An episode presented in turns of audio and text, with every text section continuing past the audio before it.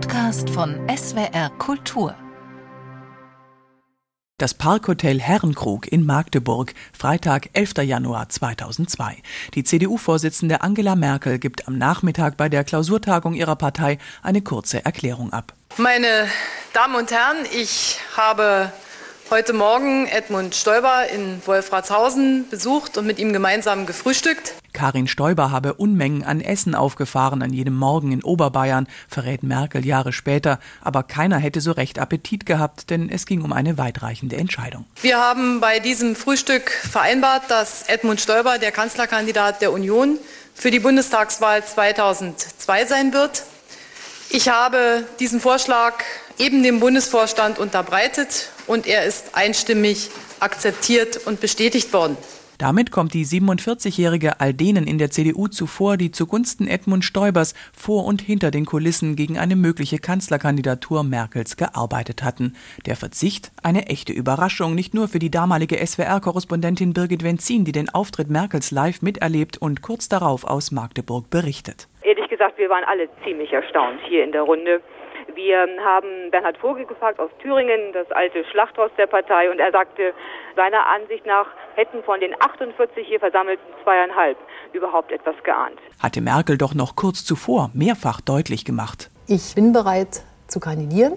Seit Monaten quält sich die Union mit der Frage, wer bei der Bundestagswahl im Herbst 2002 gegen Kanzler Gerhard Schröder antreten soll. Die CDU-Vorsitzende gilt qua Amt eigentlich als Kandidatin gesetzt, doch parteiintern gibt es Zweifel. Hat die Aufsteigerin aus dem Osten genug Erfahrung? Ist sie ausreichend beliebt und durchsetzungsfähig, um gegen den SPD-Kanzler, den Medienprofi, zu punkten? Der lehnt sich zurück und genießt. Herausforderungen müssen immer von dem ausgehen, der was werden will. Ich bin es ja.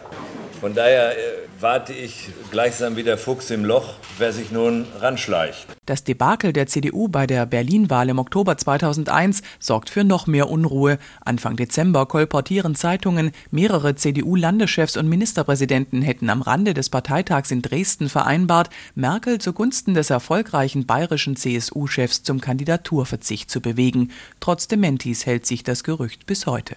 7. Januar 2002. CSU-Vize Horst Seehofer gibt sich bei der Klausurtagung seiner Landesgruppe in Wildbad Kreuth besorgt. Kampfabstimmung in einem Wahljahr ist nicht gut. Und der von fast allen Umworbene kündigt in typischem Stoiberduktus an. Wir werden natürlich diese Frage, Frau Merkel und ich, äh, in einem freundschaftlichen und vertraulichen Gespräch äh, in der nächsten Zeit äh, führen und wir werden dazu auch eine einvernehmliche Entscheidung vorlegen. Da ahnt er wohl noch nicht, dass Merkel vier Tage später bei ihm zu Hause zwischen Marmelade und Wurstsemmel auf eine Kandidatur verzichten wird.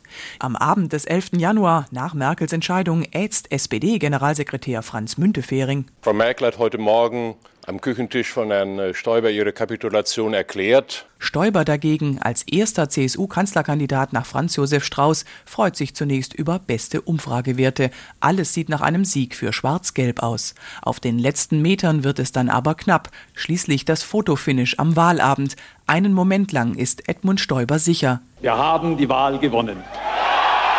Und jetzt drücken wir uns die Daumen. Der Abend ist noch lang und ich werde noch kein Glas Champagner öffnen. Das Glas Champagner bleibt dann auch ungeöffnet. Die SPD gewinnt die Wahl mit 6027 Zweitstimmen mehr als die Union. Als Bundeskanzler abgelöst wird Gerhard Schröder erst drei Jahre später von Angela Merkel. Zeitwort ist ein Podcast von SWR Kultur für die ARD. Abonniert uns in der ARD Audiothek und überall, wo es Podcasts gibt. Wir freuen uns über 5-Sterne-Bewertungen. Ihr habt eine Idee für ein Zeitwort, Anregungen oder auch Kritik? Schreibt uns eine Mail an zeitwort.swr.de.